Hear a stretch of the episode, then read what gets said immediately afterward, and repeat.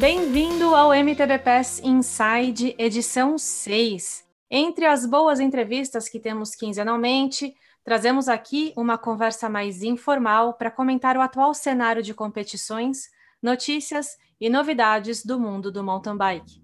Eu sou a Viviane Faveri e o tema de hoje é sobre a fisiologia da performance para quem vai competir nos Jogos Olímpicos de Tóquio, na cidade de Izu, no Japão. Izu fica numa península a 150 quilômetros sudoeste de Tóquio, tem umidade média de 90% e um calor que chega a 45 graus nessa época do ano. Se você não mora no Rio de Janeiro ou em Ilhabela, talvez precise passar por um processo de adaptação para conseguir performar nesse clima. E para falar sobre isso, tenho dois atletas de altíssimo calão, ambos com muita experiência em aclimatação e treinamento de altitude, e ambos amigos frequentes aqui no MTB PES. Um é o canadense Rafael Gagné e o outro é o nosso grande gregário internacional, Nicolas Sessler. Para quem desconhece, só um parênteses aqui, o Rafa foi campeão nos Jogos Pan-Americanos de Toronto, do Campeonato Pan-Americano de XCO 2019, participou da Rio 2016 e está completando 20 anos de carreira profissional. E o Nico é um dos maiores atletas que o Brasil já teve. Começou brilhando no mountain bike na categoria júnior e quando foi para a Bélgica estudar, foi pescado por uma equipe de estrada, onde segue fazendo carreira, agora na Espanha, pela neozelandesa com base na Itália, a Global Six Cycling. Bem-vindo, rapazes! Fala, Vivi! Fala, galera! Pô, um prazer participar aqui do Mountain Bike Pass. Fiquei até aqui lisonjeado com essa, com essa introdução é, cresceu, vendeu bem o peixe, hein? Tá podendo trabalhar na, na loja de, de peixe na feira. E você aí na Espanha agora em casa, né? E o Rafa, que na verdade está aqui do meu lado, porque a gente está no Canadá.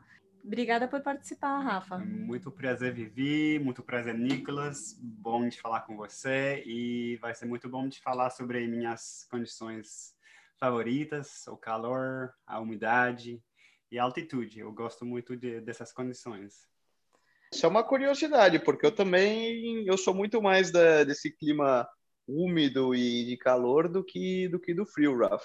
Eu particularmente na, na minha carreira e, e sobretudo nas, nas provas no mountain bike eu não me lembro tanto, para ser honesto, mas no, no, na estrada eu sofro muito com os dias de frio e chuva é algo que eu tenho muita dificuldade em ter uma performance boa.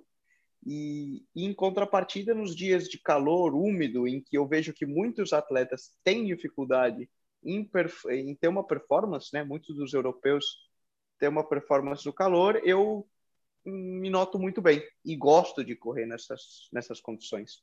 Mas às vezes tem pessoas que acham que uh, nós, pessoas, ou atletas que têm altíssimas performances na, no calor que a gente performa melhor uh, no calor, mas eu acho que a gente fica menos afetado pelas condições difíceis assim, porque calor e altitude sempre vai uh, afetar negativamente a performance.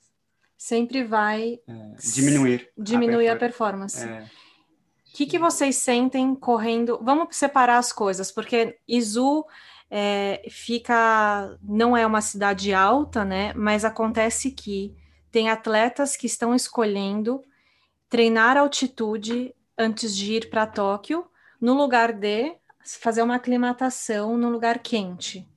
Já tem outros que estão fazendo a estratégia contrária. Não, vou ficar no lugar quente e úmido, desencana de, de altitude e, e tal.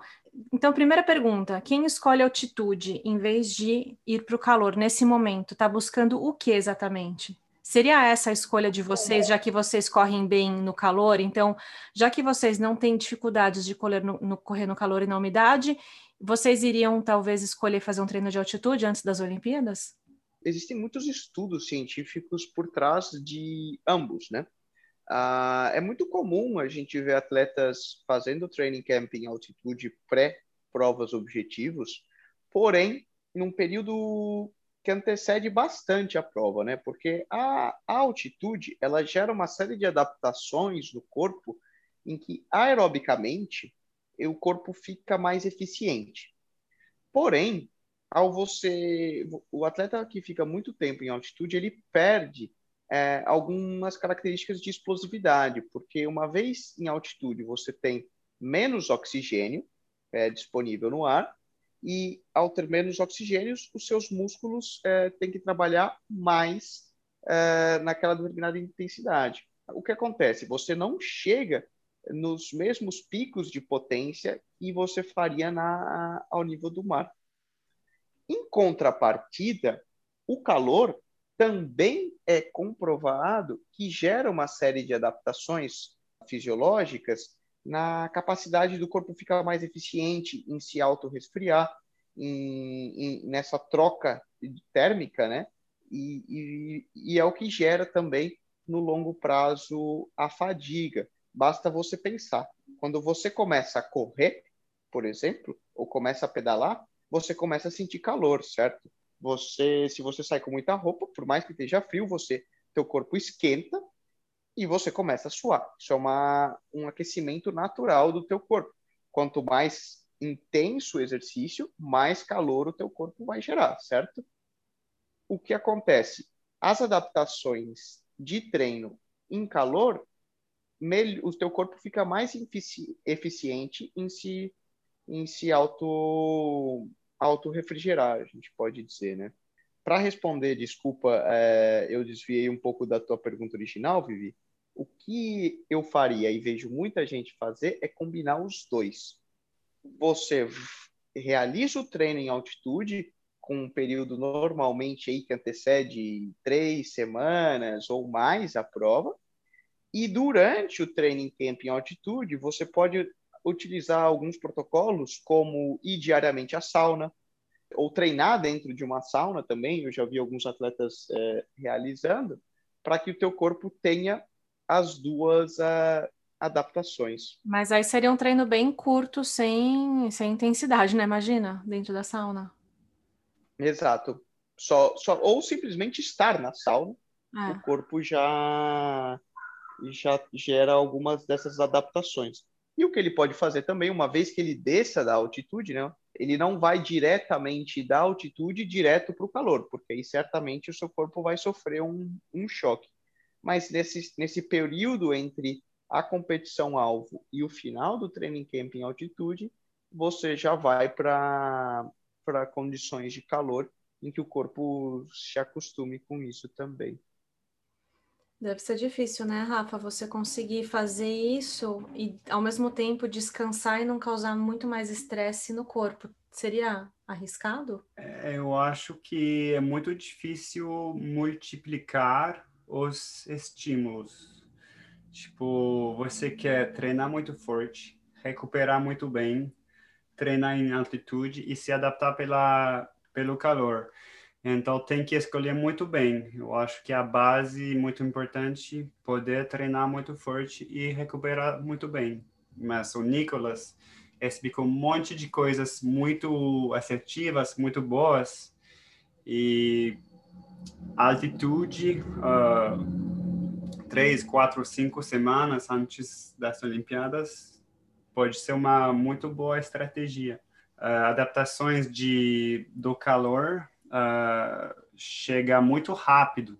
Normalmente, 5 até 8 dias, você fica quase 100% adaptado.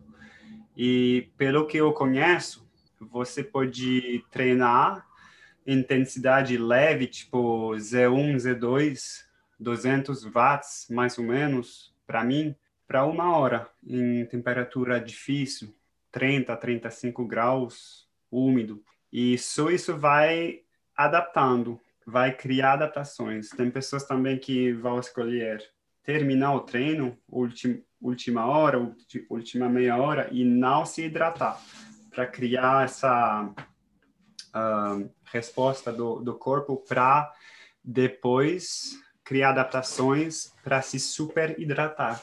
Nossa, interessante isso, porque então, em vez de você se suplementar, você força o organismo a se adaptar. É, e esse processo de desidratação controlada ou de criar desidratação de propósito vai uh, estimular um, criar mais plasma. Hum. E quando você cria mais plasma, você está mais pronto para perfor uh, ter performance no calor e vai criando tem um potencial, um poder de criar mais um, adaptações do sangue para altitude, para performance de cardiovascular. Sua nutricionista aprovaria fazer algo assim, Nicolas? Às vezes, às vezes não. Na maioria das vezes, menos é mais. Tudo isso que a gente comentou funciona muito bem na teoria. Porém, é importante destacar que todas essas coisas, o treino em altitude, o treino em calor, os treinos que você quer fazer de técnica, é, de preparação geral para uma competição como os Jogos Olímpicos, o estresse mental e ansiedade, expectativa que uma prova desse, desse padrão gera, o, a própria viagem, né? Lembrando que a gente está falando de Tóquio, no Japão, e você tem que dar a volta ao mundo. São todas coisas que vão somando. E o nosso corpo, no final das contas, ele não diferencia um estresse do outro. Tudo o que são estímulos é, e estre fatores estressantes, né, eles vão gerar alguma adaptação. Porém, se a soma de todos esses fatores é muito alta, o seu corpo não vai ser capaz de, de responder e, se, e, e, assimilar, justamente. Uhum. O ah. que acontece? É, a gente vê pesquisas que mostram que mais de um terço dos atletas chegam às Olimpíadas em overtraining. Uhum. Por quê? É, quis abraçar o mundo, né? Falando um português é, mais claro, é, quis abraçar o mundo e não, não dá conta. Ah, você tem uma experiência parecida, né, Rafa, com o Rio 2016?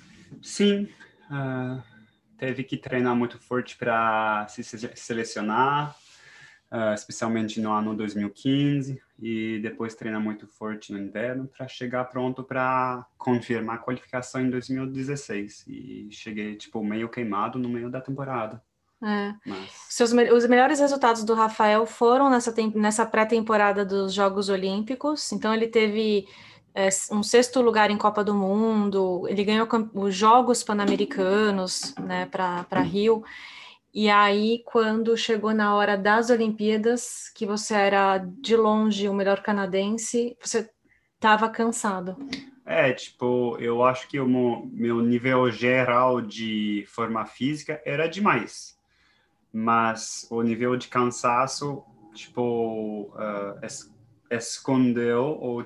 o... sua capacidade física. É isso, é. é. Isso que você aclimatou para ir para o Rio, porque o Rio de Janeiro, se a gente parar para pensar, tem uma condição bem parecida com o Izu, né? É úmido e quente. Sim, isso que... Ah, é, e eu acho que é uma época do ano, né? Do que eu me lembro aí do próprio Quebec, onde vocês estão, também é muito úmido e quente nessa, nessa época do ano, e, e são condições relativamente não habituais, né, mas de que praticamente todo atleta já se, já se encontrou com ela, né? Sim. A questão é que um atleta olímpico também, é, como o próprio Rafa mencionou, ele já, já deve ter algum conhecimento, algum conhecimento, né? Não é um marinheiro de, de primeira viagem. Isso é, faz com que cada um tem que encontrar a, a sua receita, né? A, o, que funciona para ele na, na hora de se preparar para um, uma prova desse, desse, ah, dessa sim. magnitude. Então, você certamente vai ter atletas que vão optar por realizar o training camp em altitude e não vão se preocupar na, em nada com o calor. Você vai ter atletas que vão deixar de lado a altitude e vão optar somente pelo, pela adaptação ao calor. Você tem outros, como pode ser o caso, por exemplo, de nós brasileiros, que a gente não tem que se adaptar em nada. Para nós é muito normal e comum. É, você a única coisa que, que pega...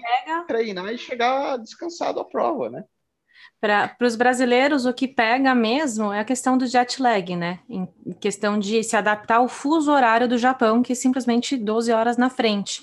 Então, eu até conversei com o Cocuzzi recentemente e eles optaram, a estratégia dele, eles optaram por fazer uma estratégia de parar em Portugal para quebrar um pouco esse fuso horário. Então, quatro horas pelo menos eles vão conseguir quebrar nessa estada em Portugal antes de continuar para Tóquio que, que vocês acham isso? Alguma. Vocês têm alguma estratégia específica de adaptação ao fuso horário? Essa é sempre uma estratégia que, para nós que viajamos bastante, a gente acaba aprendendo meio pela força, né? é, eu, particularmente, eu sempre sofro muito uh, ao avançar no, na hora, né? Então, justamente, vir do Brasil a Tóquio, ou vi, eh, viajar do Brasil à Europa, por exemplo, eu costumo sentir mais. Uh, eu o que faço, eu costumo tentar nos dias antecedentes à viagem, progressivamente já ir adiantando o meu relógio. É, no Brasil mesmo. Então, eu vou dormir uma hora mais cedo e, e, faço isso por dois, três dias. Logo, tento ir dormir mais uma hora mais cedo, né? É, e assim por diante para ter essa, essa aproximação gradativa. Porém, quando você tem um fuso de 12, horário, 12 horas, é impossível, né? O que você vai fazer? Você está no Brasil e vai sair para treinar às 8, às 8 e meia da noite para terminar o treino meia-noite e meia, uma hora da manhã? É inviável, né? E vai dormir durante o dia? É, é, é difícil, é difícil. É complexo.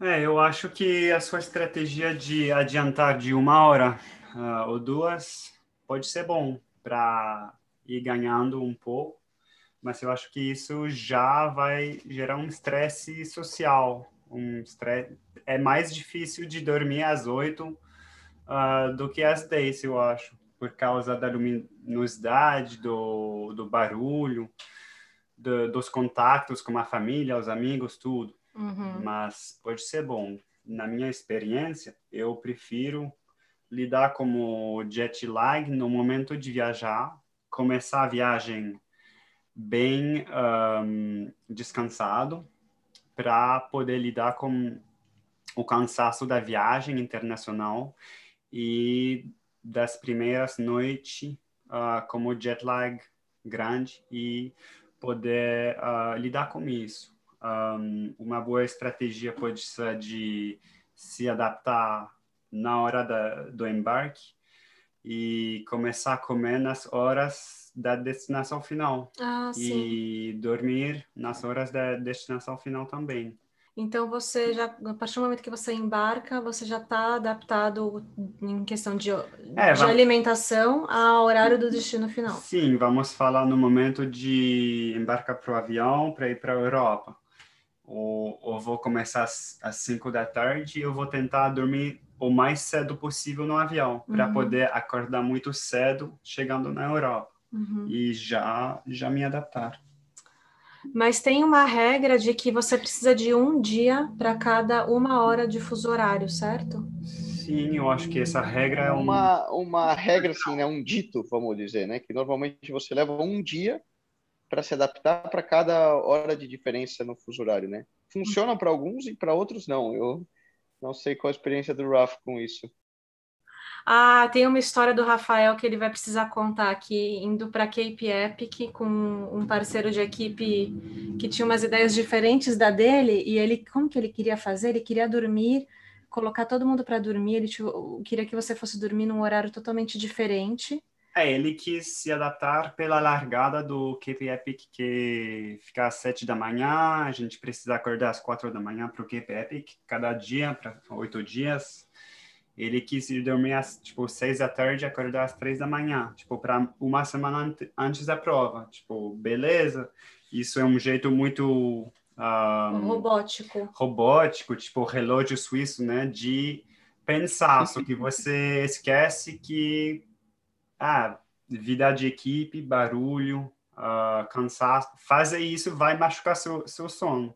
Com certeza, uh, ir dormir às seis da tarde, acordar às três da manhã, eu não vou conseguir dormir uma boa noite como normalmente. Então, às vezes tem que medir um, o, o ganho que você quer e comparar uhum. com uh, o que você vai perdendo. Sim, então o Rafael ele tem essa filosofia muito forte de que existe vida, né? A gente precisa estar tá sempre bem cuidando da gente no, no geral. Ele sempre coloca tudo isso na balança. Você também, Nicolas? Eu acho que sim, né? Porque no final das contas, a peça mais importante de qualquer atleta e qualquer pessoa ainda é a cabeça. Se você está convencido que se você for dormir à meia-noite para acordar, ou, desculpa, dormir às seis para acordar às três da manhã, vai te fazer bem, faça. Porque se você acredita nisso, é. vai funcionar. O famoso efeito placebo. Você tem que estar tá confiante no que você está fazendo. É, e, claro, dentro de determinadas é, né, é, condições. Uhum. Mas se você não está disposto a fazer, você acha que você, por exemplo, ir dormir às oito da noite ou às seis da tarde, é, você está perdendo a tua vida social, você prefere muito mais tranquilamente aproveitar os teus últimos dias é, relaxando com os teus amigos, com a tua família e etc., faça-o também. Os uhum. dois estão certos. Essa é a minha opinião. Você tem final... que você tem que estar tá convencido e você tem que a cabeça é um fator muito mais importante tanto na hora de gerar estresse como na hora de perceber o esforço que você está realizando, né?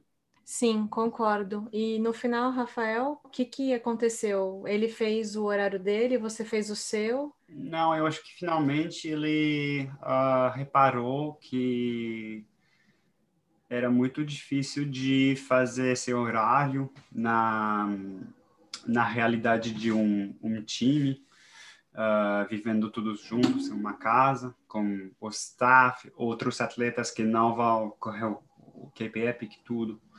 Então, mas também a, realidade, a realidade dele não era muito boa como jet lag, porque ele vinha da, da Alemanha, então mudar de, de horário é bem difícil, mas eu, desde o começo, eu escolhi de uh, não mudar nada antes, chegar lá já bem uh, treinado, bem descansado, para poder lidar com a, a, falta de sono ou essa adaptação desde o começo da prova. Eu também sou muito mais partidário da, da, da proposta do Ruff. Chegar descansado, porque assim o seu corpo é capaz de lidar com, com fatores de estresse é, sem, sem grandes problemas, né? Uhum. Agora, então, para a gente caminhar para o final da, desse papo super legal, informal, divertido, de histórias de bastidores, vou começar perguntando para o Nicolas, então, uma história de fail, uma história que deu tudo errado, ou de muito calor, ou de é, altitude, tipo, algum de algum, ou de jet lag, alguma história que é, você tentou se preparar, mas não deu certo. Uf, essas são muitas, né? eu acho que a grande maioria e, e, delas a gente aprende a gente aprende muito é, eu lembro uma que sempre me marcou e eu uso como como exemplo e foi um ponto interessante quando eu era júnior ia competir meu primeiro mundial em Champéry na Suíça 2011 é, não sei se o Raf competiu esse também. Enfim foi um foi uma, um aprendizado porque justamente antes da prova queria abraçar o mundo eu estava no Brasil e queria fazer mil treinos. Eu eu estava no, no colegial, aquela rotina de pré-vestibular, é, querendo e, e, queria porque queria, estudando, prova na, na faculdade, treinos mirabolantes de adaptação disso, de técnica, de salto, disso, daquilo, é, preparando para viagem, porque eu tenho que levar a bicicleta assim, ou assada, não sei o quê, toda aquele, aquela estação, primeiro mundial, viagem para a Suíça. E, e, lembro que eu viajava no, no dia seguinte, né? E pegava o voo de Guarulhos, eu sou de Ribeirão Preto, e, e depois tinha tido aquele dia super corrido na escola, prova, não sei o quê, é, preparado, véspera de viagem, preparado todas as maletas, é, deixado tudo pronto, não sei o quê, é, empacotado a bike, e aí já eram nove e meia da noite, algo assim. Eu falei, bom, e agora eu tenho que sair para fazer aquele último giro, né? porque agora eu não vou viajar, eu vou passar não sei quantas horas viajando, não vou poder treinar, então eu tenho que ir para treinar. Peguei a speed e saí para treinar de noite em casa. E não é que virando a esquina de casa, estavam reformando um bueiro. Era de noite, eu cansado, com a cabeça na maionese. Pau! Entrei com a roda dianteira no bueiro, saí voando. Quebrei oh. o escafoide e o rádio da... Quebrei do... os dois braços, né? O escafoide da mão direita não. e o rádio da mão... do, do braço esquerdo. E no final das contas não deu nada certo, porque justamente estava mais preocupado do que devia. Aquele último treino não ia mudar nada na minha vida. É... não ia me fazer nem melhor nem pior, quando o melhor talvez fosse simplesmente ter descansado, relaxado e, e caminhado para a viagem.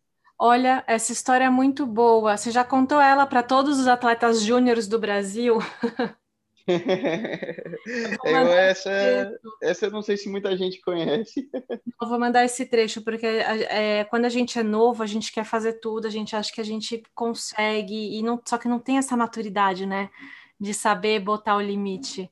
E aí o aprendizado veio do pior jeito. Out. E para eu? Ah, agora é a sua vez.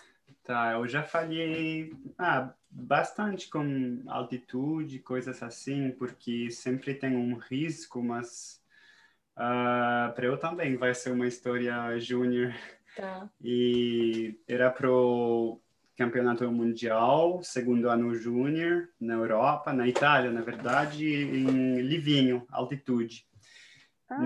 No, no final da temporada, uh, querendo chegar lá no, no pico de forma, e no final de uma temporada longa que eu preparei muito bem, bastante, treinando forte, viajando bastante, eu cheguei lá três semanas antes da prova, eu cheguei um, homesick, querendo ser preparado para a altitude, mas no final de uma temporada eu deveria ter ficado em casa mais chegar lá uma semana antes da prova, feliz de estar na Itália, feliz de competir, em vez de ficar longe da casa sempre, sempre, sempre, toda a temporada. Homesick. Significa, é. Só um parênteses, homesick significa quando a gente está sentindo muita falta de casa. Então, é.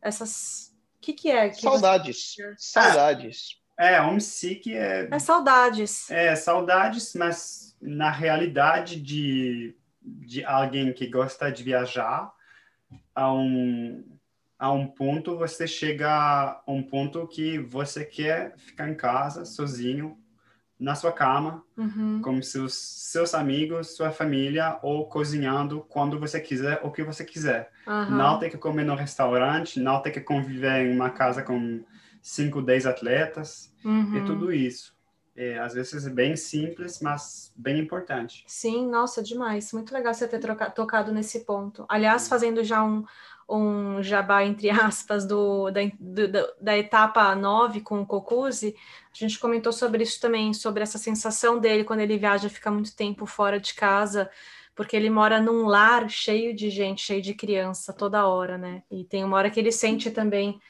essa sensação tem um ah. limite de, de semanas que ele, que ele fica bem fora de casa. Sim, mas pode ser que é um luxo para ele viajar e ficar com, com seu time lá na Europa. Assim. Mais, mais uh, privacidade, mais, mais de leve. É, mas aí ele fala, tem um limite, assim, quando passa de três semanas ele já começa a sentir é, falta. Normal. Então quem tá, quem não ouviu ainda essa entrevista, vai lá no, depois que acabar o, o Inside, vai lá no Spotify e, e ouve que está muito legal o bate-papo com Cocuz e o bônus com Cadu Polazzo. Mas voltando aqui, o Rafa estava nos contando sobre o Mundial em Livino em 2012? Cinco. Opa, um pouquinho antes, 2005. Continue.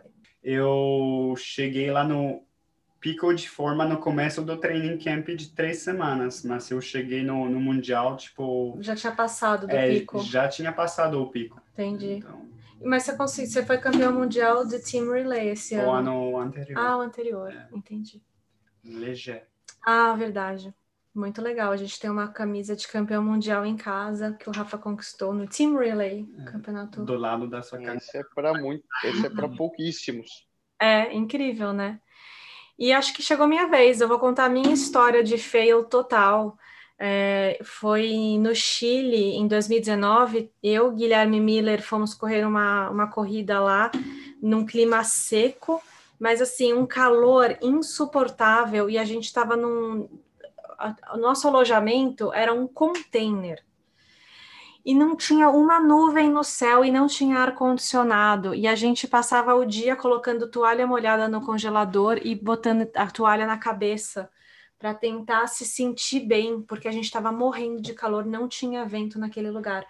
E no final eu me hidratei demais, é, achando que eu pudesse me desidratar. Chegou na hora da prova, estava pesada, não estava tendo reação, não estava conseguindo responder. Foi, foi um desastre eu não consegui performar nada naquela corrida, me senti muito mal e, é, enfim, foi aprendizado. O que para mim é triste é que eu não tive a oportunidade de fazer esses erros, essa bateção de lata na, quando eu era júnior, porque eu comecei a competir adulta já na, na elite.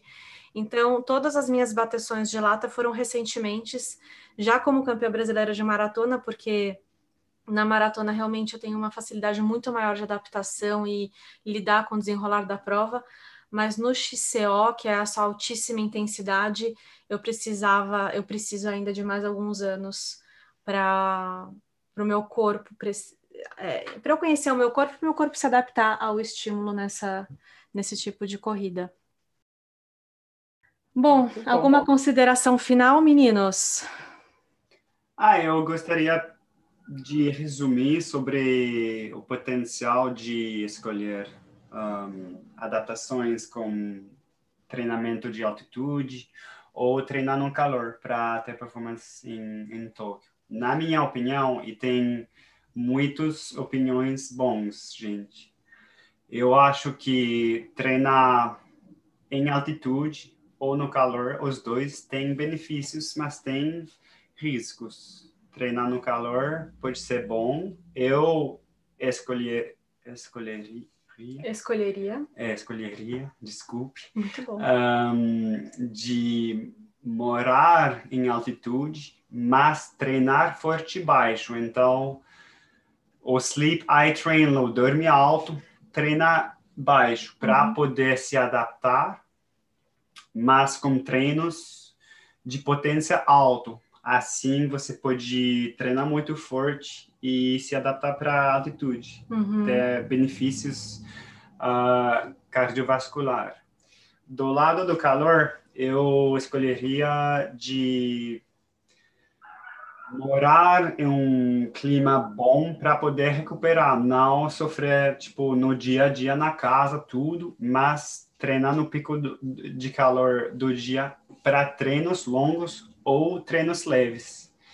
Eu acho que é bem importante de o, o princípio do, do taper de os últimos 7 até 14 dias antes da prova, muito importante de manter a intensidade e baixar o nível geral de treino. Então, precisa manter a qualidade dos treinos importantes, dos treinos intensivos. Uhum. E não é possível manter ou a mesma potência com 30, 35, 40 graus. Então, para mim isso é bem bem claro para mim. Então, contextualizando com Tóquio e o que os atletas estão fazendo, o que eu estou vendo que está sendo uma ótima preparação é o que a equipe da Scott, do Nino Schurter e da Kate Courtney está fazendo, que eles estão na Toscana, Itália, que tem calor e montanhas, e eles estão com toda a equipe lá, com toda tudo que eles precisam, a família deles está junto, então não tirou o fator do estresse de homesick, de ficar com saudades de casa. É, eles estão indo para a montanha, eles estão no calor. E aí o que a Kate comentou, mostrou já vários vídeos é o tal do ice bath. Eles têm lá uma bacia de gelo e todo dia eles fazem é, uma imersão. Eles submergem o corpo na água gelada para ajudar na recuperação. Então não fica só esse, essa exaustão de só treinar no calor. É, muito bom. É. Muito bom. Nico, alguma consideração final? É, muito bom. Não, eu acho que o Ralph definiu perfeitamente, né? É encontrar, encontrar esse equilíbrio mesmo, e não querer, não querer fazer demais, uhum. até que você tenha esse, essa fórmula que funciona para você. E, e, vale lembrar, né, que para com todo o respeito, mas 99% da galera que está nos escutando, isso é, a gente fala de uma preparação muito específica, muito detalhista, e de para quem realmente está indo para disputar uma medalha olímpica, um resultado em campeonato mundial, e algo que 99,9% da população mundial certamente não, não deve aplicar no, no dia a dia deles. Né? É, principalmente é. a questão da hidratação, né? Se hidratem. Tenho amigos que, nesse lance de não querer carregar água porque é peso extra, tiveram problemas seríssimos nos rins. Então, a hidratação, gente, fundamental. Não economizem na, na, numa boa hidratação. É, e é bem mais importante de treinar forte e recuperar forte do que fazer a preparação ótima de, de altitude ou de, de treinar no calor. Uhum. Muito bom. Exatamente. Muito obrigada, Nicolas e Rafael, pela participação mais uma vez no MTV PES, uhum. nesse inside sobre fisiologia da performance dos Jogos Olímpicos de Tóquio, na cidade de Izu, no Japão. E a gente fica por aqui, a gente se vê na próxima semana, terça-feira que vem tem mais um, uma entrevista especial, uma, a etapa 10 do MTV PES com a grande Roberta Estopa. E siga a gente nas redes sociais, MTV PES no Instagram, Facebook, Twitter. Até lá!